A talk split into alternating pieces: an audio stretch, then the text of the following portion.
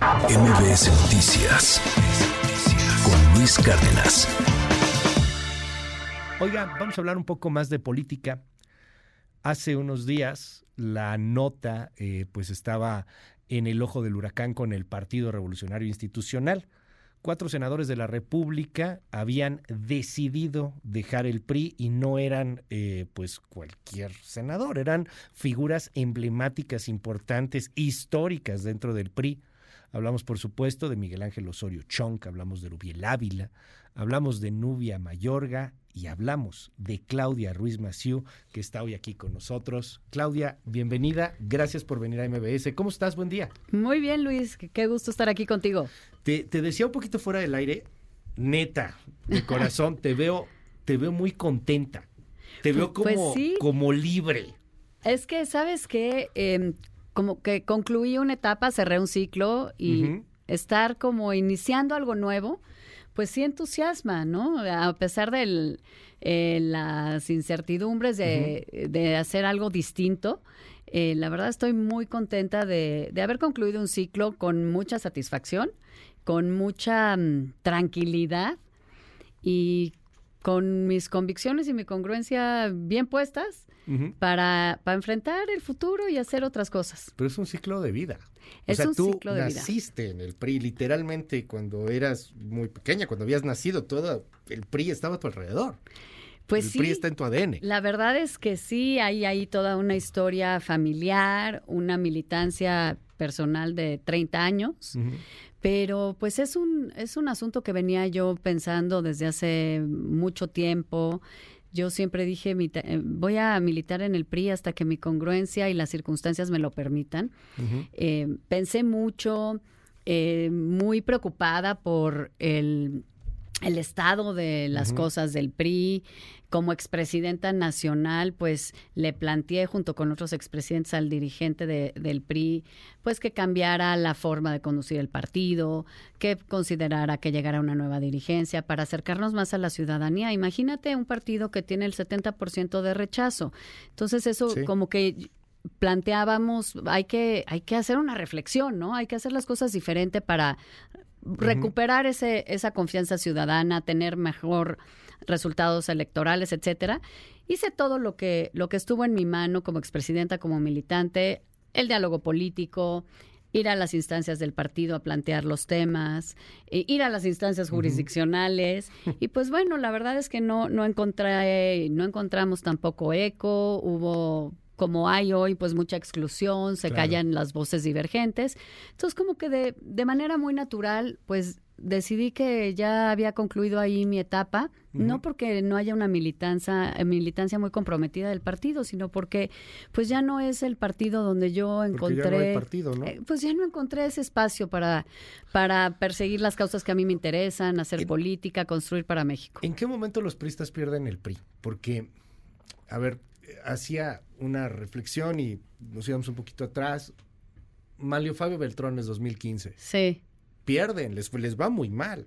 Malio, yo me acuerdo en este espacio, en, en, esta cabina, me dijo, vamos a ganar, creo que eran siete de siete, ¿no? Y andaban echados para adelante. Y, y, me acuerdo que dijo que, que si no renunciaba ¿Y renunció? ¿Y renunció? Sí. Sí, porque perdieron brutalmente y renunció y luego empezaron ahí los reacomodos. A ti te toca estar al frente del PRI también. Me toca estar al frente del PRI. Después de la derrota de 2018, fue un año que yo estuve ahí en, la dirigencia nacional. Fue, imagínate, súper difícil. Un partido pues que había tenido la peor derrota de la historia. No solo perdimos la presidencia, perdimos pues prácticamente todo. Em, con un rechazo ciudadano brutal. Entonces me tocó a mí darle estabilidad al partido, mantener la cohesión. Eh, y lo que hice fue recorrer el país, abrirle literal el micrófono a la militancia. Yo eh, tuve reuniones con la militancia de todos los estados, de micrófono abierto, no, no coreografiadas, ¿no? Sí. Y, de tres, cuatro, cinco horas. Y te reclamaban con todo. Pues, reclamaban, lloraban, la militancia triste, enojada, con miedo de qué iba a pasar. Y lo que decidí fue devolverle a la militancia el partido. Entonces empezamos a abrir a la elección directa, eh, pues los cargos de dirigentes sectoriales, de dirigentes estatales, incluso de candidaturas. Y eso nos permitió como que darle tranquilidad al partido en ese año tan difícil después de la derrota. Y eventualmente pues llegamos a me tocó eh, organizar el, relevo de dirigencia. Yo concluía y, abrimos también a una elección de la militancia, eh, pues la decisión de quién encabezaría el partido y fue cuando llega Alejandro Moreno. Entonces, es un partido pues que históricamente se había podido adaptar muy bien a las circunstancias, a los cambios, pero la verdad es que ahora pues no, no se le encuentra esa voluntad de replantearse, ¿no? En un escenario donde también están bien cuestionados todos los partidos y un partido histórico como el PRI pues no ha podido adaptarse a ese cambio. Fíjate, tú abres a la militancia por mangas, lo que quieras, llega Alejandro Moreno, a lo mejor se veía fresco, a lo mejor convenció, a lo mejor movió, como sea, llegó este tipo. Pero luego él cierra la militancia. Sí, la verdad es que es increíble. Se volvió una dirigencia muy cerrada, excluyente, en un partido que siempre ha habido mucha diversidad de opiniones y debates súper intensos. Pues se cerró y quien piensa distinto, se le calla, se le ataca, se le margina, se le expulsa de los espacios del partido. Y eso fue, entre otras cosas, lo que se le planteó hace pues más de un año por varios expresidentes. Nos prometió en ese momento que no se prolongaría en su dirigencia. Pero bueno, pues no, no cumplió esa y otras muchas promesas. Y es, es parte de un entorno, no, no es solo un tema de, Alejandro Moreno, pero de un entorno en donde ves un partido que no, que no ha podido cambiar, no ha querido quizá, en fin, yo hice lo que pude y de manera muy personal y además con mucho agradecimiento a mis compañeros de partido, a la militancia del PRI que existe, que está viva y que es muy comprometida pues en términos estrictamente de congruencia personal, decidí que cerraría ahí ya mi ciclo de participación en el PRI. Empieza Alejandro Moreno y empieza este último PRI, el que estamos viendo, con 12 gubernaturas, pierde 10, le quedan 2. Tenía 44 millones de gobernados. Sí. Ha perdido 40 millones de gobernados. Hoy gobierna 4. Si tú das estos resultados en cualquier empresa, te corren. Pero ayer, o sea, ¿cómo es pues posible? Oye, oiga, patrón, teníamos 12 sucursales, ya perdí 10. Es parte de lo que le, planteamos eh, a, Alejandro Moreno.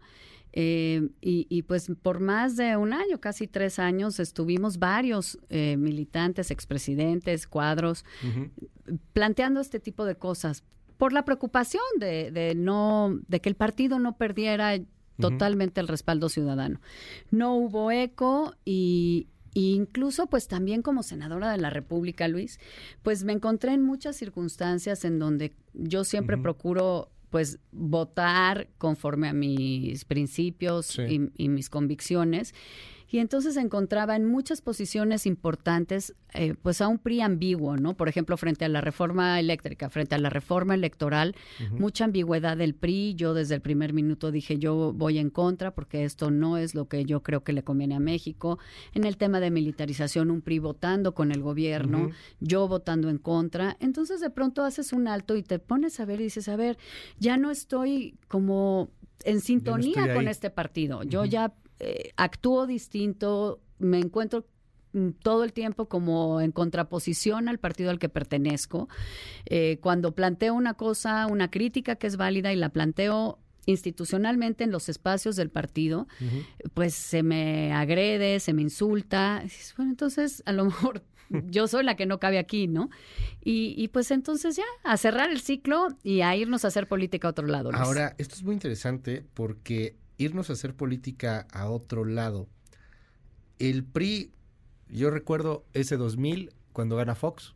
Y hubo una imagen, no me acuerdo por qué era, pero se me viene mucho a la cabeza. La verdad es que yo estaba muy chavo. Este, perdón, no me acuerdo Ay, cálmate, Luis, ¿cuántos ¿En años serio? tienes? 40. Ah, no, pues estabas muy chavo. Qué barbaridad. Tenía 20 años, bueno, tenía poquito menos de 20 años. Pero, a ver, recuérdame esta imagen, porque se cae el PRI o sea, y hay una imagen que me acuerdo que salía en la tele y era así como el escudo del PRI y pum, se hacía pedazos, hacía añicos. Sí. Y entonces decían todos los columnistas, Milenio estaba empezando a salir, se acabó, ya se murió. Y, y, y luego pues resurge, ¿no? Y vuelven a tener la narrativa inclusive con el Tucom en su momento, con Roberto Madrazo y todos unidos contra Madrazo, etcétera. Y, y, luego en 2012, o sea, 12 años después, ganan la presidencia de la República, regresan. Ahora pierden con Peña Nieto, ahora es López Obrador. Y sí, todo el mundo ha dicho, bueno, pues el PRI ya está muerto, ya, ya, ahora sí, nada más gobierna dos, nada más tiene cuatro millones de clientes. Neta, sí ya se murió el PRI, Claudia. Pues yo no creo que esté muerto. La verdad es que es un partido que sigue siendo nacional, que tiene una militancia eh, real de pues poco menos de dos millones en todo el país y, y gente que cree en el PRI, que simpatiza con el PRI, que añora muchas de las cosas que el PRI representó en sus mejores momentos. No creo que sea un partido para nada que esté muerto. Eh, simplemente es un partido que dejó de ser un partido grande, dominante, y hoy es un partido pues muy pequeño que eh, pues está desde mi punto de vista en la necesidad de replantearse en su relación con la ciudadanía, en su forma de organizarse, en, clarificar las causas que defiende y, definir el papel que, quiere tener en, en, el México de hoy, en su relación con el gobierno. En fin, yo no creo que esté vivo, creo que la militancia priista eh, está viva, está comprometida y tiene cosas que ofrecerle a México, pero sí creo que el PRI no ha podido eh, replantearse después de eh, haber perdido la presidencia en el 2000, incluso antes, después de haber perdido la mayoría absoluta en la Cámara de Diputados, pues siguió administrando una presencia territorial muy importante que cada vez es más pequeña. Entonces, eh, pues necesitaría replantearse hacia, hacia los tiempos que hoy vivimos y hacia una ciudadanía que ya no se identifica casi con ningún partido político, que tiene un rechazo importante hacia el PRI, pero si tú quieres seguir existiendo, compitiendo, ganando elecciones, que para eso existen los partidos políticos, para recoger las causas ciudadanas y llevarlas a un espacio de gobierno o legislativo, pues, pues tendrías que replantearte.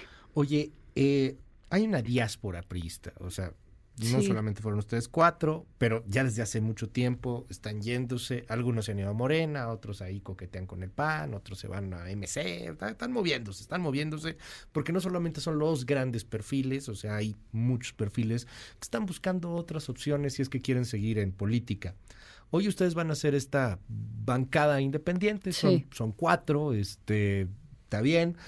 Eh, hay otra bancada independiente en el Senado hoy, que es la del Grupo Plural pero ¿qué tan cohesionados están, Claudia? Porque ya hoy pues se cerró el ciclo y francamente pues pueden hacer lo que ustedes quieran. O sea, te podrías ir a MC, te podrías ir al PAN, eh, podrías no necesariamente hacerles caso en el grupo este de Congruencia por México. Pregunta así concreta, ¿son muéganos ahí? ¿O están pegados ideológicamente? ¿Todas las decisiones van en bloque? ¿Es un PRI, PRI, PRI, PRI, PRIito? ¿O cada quien hace lo que quiera? Pues mira, primero tienes razón, somos eh, cuatro senadores que el lunes pasado dejamos al PRI en, en compañía de 300 cuadros de todo el país, pero nos unimos a a centenares de priistas que en los últimos años han dejado el, partido, unos públicamente como nosotros, otros silenciosamente buscando otros espacios o cansados o simplemente pues ya eh, tirando la toalla. Eh, y nosotros como senadores de la República eh, hemos decidido estar juntos en una bancada independiente. Primero que nada somos amigos, compartimos una visión de muchas cosas y nos estamos dando el tiempo de evaluar lo que sigue. Eh, renunciamos al PRI, pero no renunciamos ni a nuestras convicciones ni a hacer política. Y lo queremos hacer en el Senado, pues desde una bancada juntos, eh, para defender lo que creemos y para seguir estando en un bloque de contención, en un bloque opositor, pero ahora ya no desde eh, un espacio de partido.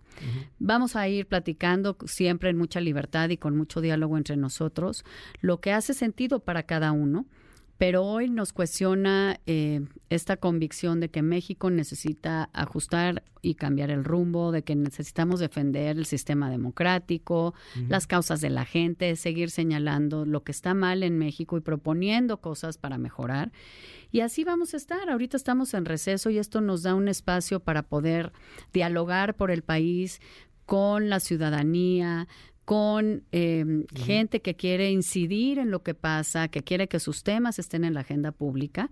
Y ya que inicia el proceso, el, bueno, el proceso electoral, definiremos dónde vamos a estar para participar. Pero eh, ahora en septiembre que inicia otra vez los, los trabajos del Senado, pues ya nos formalizaremos como esta bancada independiente.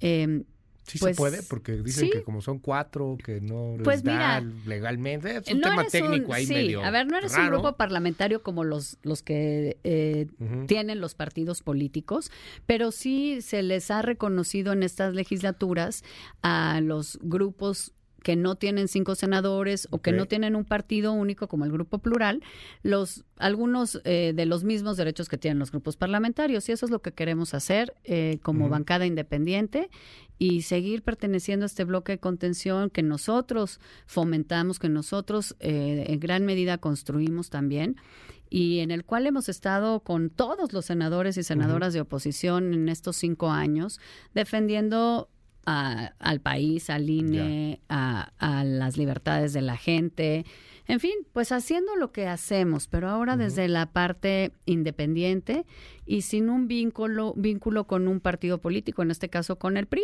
pero seguimos siendo los mismos en el sentido de seguimos defendiendo las mismas causas, las mismas convicciones y teniendo la misma congruencia. ¿No, te ves tú en, en otro partido? O sea, al final el PRI tiene tres colores, los combinas, se puede hacer un amarillo, un naranja, por ejemplo. No, no te ves naranja. Pues ya, ya coqueteo Dante Delgado, ¿no? Ya, ya. Yo tengo muchísimos amigos en Movimiento Ciudadano, afinidad en muchas cosas con Movimiento Ciudadano, pero también tengo lo mismo con eh, otros partidos. Te digo, pues imagínate, dejo el PRI después de 30 años, dejo muchos amigos, muchos eh, colegas a los que respeto, muchas causas que seguiré compartiendo con los priistas y también con eh, Acción Nacional, pero hoy me parece, Luis, que eh, pues México, la ciudadanía mexicana ha como que rebasado a los partidos y los partidos ya se quedaron un poquito acotados y chiquitos frente a una ciudadanía que es más diversa. Creo que hoy los partidos em, limitan mucho. Pues naturalmente, porque tienen como un corte ideológico, eh, limitan mucho la diversidad mexicana y estamos viendo que hay otros espacios, otra forma, otras plataformas de hacer política y por el momento pues ahí estoy como entusiasmada de estar y de participar y con mucha tranquilidad ver hacia el futuro si, si habrá algún espacio institucional de partido para, para hacer política o si permanezco en, en la ciudadanía sin partido. Oye, eh, ¿cómo ven este proceso? ¿Cómo lo ves tú en particular? O sea, ya te bajaste, hace unas semanas todavía estabas eh, pues arriba, con una aspiración, bajas. Eh, hoy hay un fenómeno de una compañera tuya en el Senado, Xochil Gálvez, o sea, es un fenómeno, el fenómeno Xochil Gálvez. ¿Cómo estás viendo este asunto? Ya además, Claudia, ya no eres priista.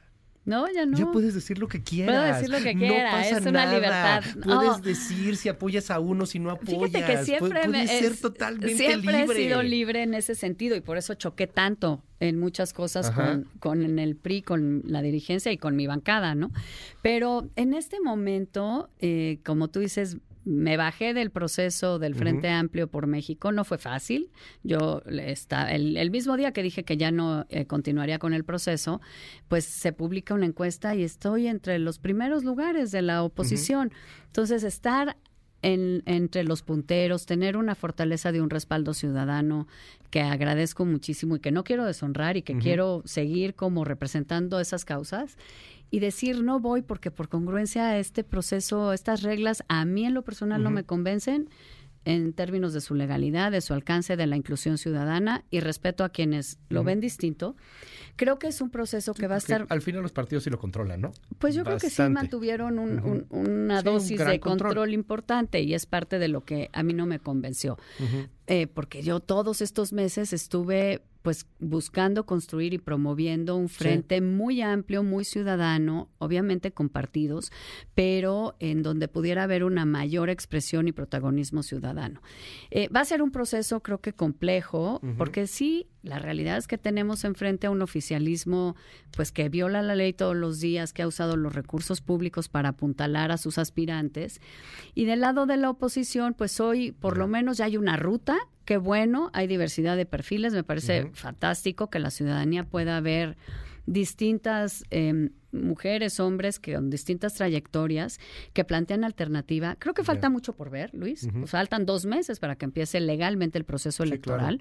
Falta ver qué hace Movimiento Ciudadano, qué perfiles eh, sí, eh, se, se, revelan como aspirantes desde Movimiento Ciudadano o desde otros ámbitos yo creo que tenemos que seguir empujando la idea de que se pudiese articular un único frente opositor. Si se puede, yo creo que sería fantástico. Me encantaría, eh, digamos, estar ahí promoviendo esa, esa visión. Y, si no, pues habrá alternativas. Si son tres, va a estar complicado, ¿no? Y la neta, va a pues estar, se va a disolver el voto. Pues eh, eh, probablemente la mayoría de la ciudadanía que no concuerda con Morena, pues al tener dos alternativas, pues sí, se divide mm, eh, quizá naturalmente. Entonces creo que no hay que quitar el dedo del renglón de, buscar que puedan converger los esfuerzos, pero si no, pues yo creo que lo importante es que haya alternativas. Creo que México sí necesita una alternativa frente a Morena y lo más importante es que empecemos a hablar de los problemas de la gente, de la violencia, la inseguridad, la falta de servicios de salud, y hasta de otras la incertidumbre económica. un poco fuera de aire el, tema que traen ahorita para eh, tratar de impulsar el cuidado a las mujeres en temas menopausia, por ejemplo, ¿no? El que tú traes, el que puedes empezar, el que estás abanderando incluso, este, o sea, hay muchas cosas que, la, gente, vive, ¿no? Cotidianamente, que quiere que estén en la agenda, que se resuelvan, que se atiendan. Perdón, o sea, la gente no está en el café hablando, oye, ¿y el gobierno de coalición cómo estará? No, o sea, les va el cacahuate, o sea, en cuando, en, cambio cuando dices que se puede legislar para que haya mejores atenciones a las mujeres con menopausia, para que haya mejores atenciones a salud mental, la cosa cambia, pero radicalmente. Eso todo el mundo lo tenemos. Así es, y eso creo que es lo que se ha perdido mucho también en la discusión política en los últimos años, ¿no? Se habla del, a lo mejor de cosas importantes, pero no de las cosas que a la gente le pasan todos los días. Y eso es lo que, pues, últimamente aspiramos, ¿no? Que los gobiernos, los, los, legisladores atiendan estas cosas que nos pasan a todos. Que si tienes, eh, pues, síntomas de menopausia, pues que puedas tener sensibilidad en tu empleador y te permita, pues, faltar el día que tienes eh, síntomas, eh, digamos, agudos, graves, que te puedas tratar, que los, los tratamientos de hormonales, pues, no sean tan caros o te los pueda cubrir un seguro, que si tienes algún trastorno eh, mental, pues que se pueda diagnosticar bien, que no sea algo que te que te estigmatice y que se trate como cualquier otra condición y tengas los apoyos para poderlo hacer, que si cuidas a un eh, familiar enfermo o a una persona de tercera edad, pues eh, que normalmente son mujeres las que realizan estas labores de cuidado, pues que se reconozcas, que se puedan remunerar, que tengas el apoyo institucional. Pero claro, en un ambiente donde el gobierno también ha desmantelado una serie de apoyos que iban justamente encaminados a cuidar este, a atender este tipo de cosas como pues las escuelas de tiempo completo, ¿no? Para que las madres que trabajan pues puedan tener literalmente la tranquilidad que sus hijos están cuidados mientras trabajas, pues esto se ha perdido. Y creo que es lo que hay que recuperar, la, la cotidianidad de lo que es importante para la gente y que necesita un gobierno que lo atienda y legisladores que pues se ocupen de eso, que estén metidos en los temas de todos los días y, no tanto en la mentada grilla. Grandes son importantes, pero lo que nos experimentamos todos los días, pues es lo que queremos que se atienda desde lo público. Claudia Ruiz Maciú, mil gracias por estar con nosotros. De gracias verdad, muchísimas gracias. Y bueno, pues estaremos en, en contacto. Gracias. MBS Noticias con Luis Cárdenas.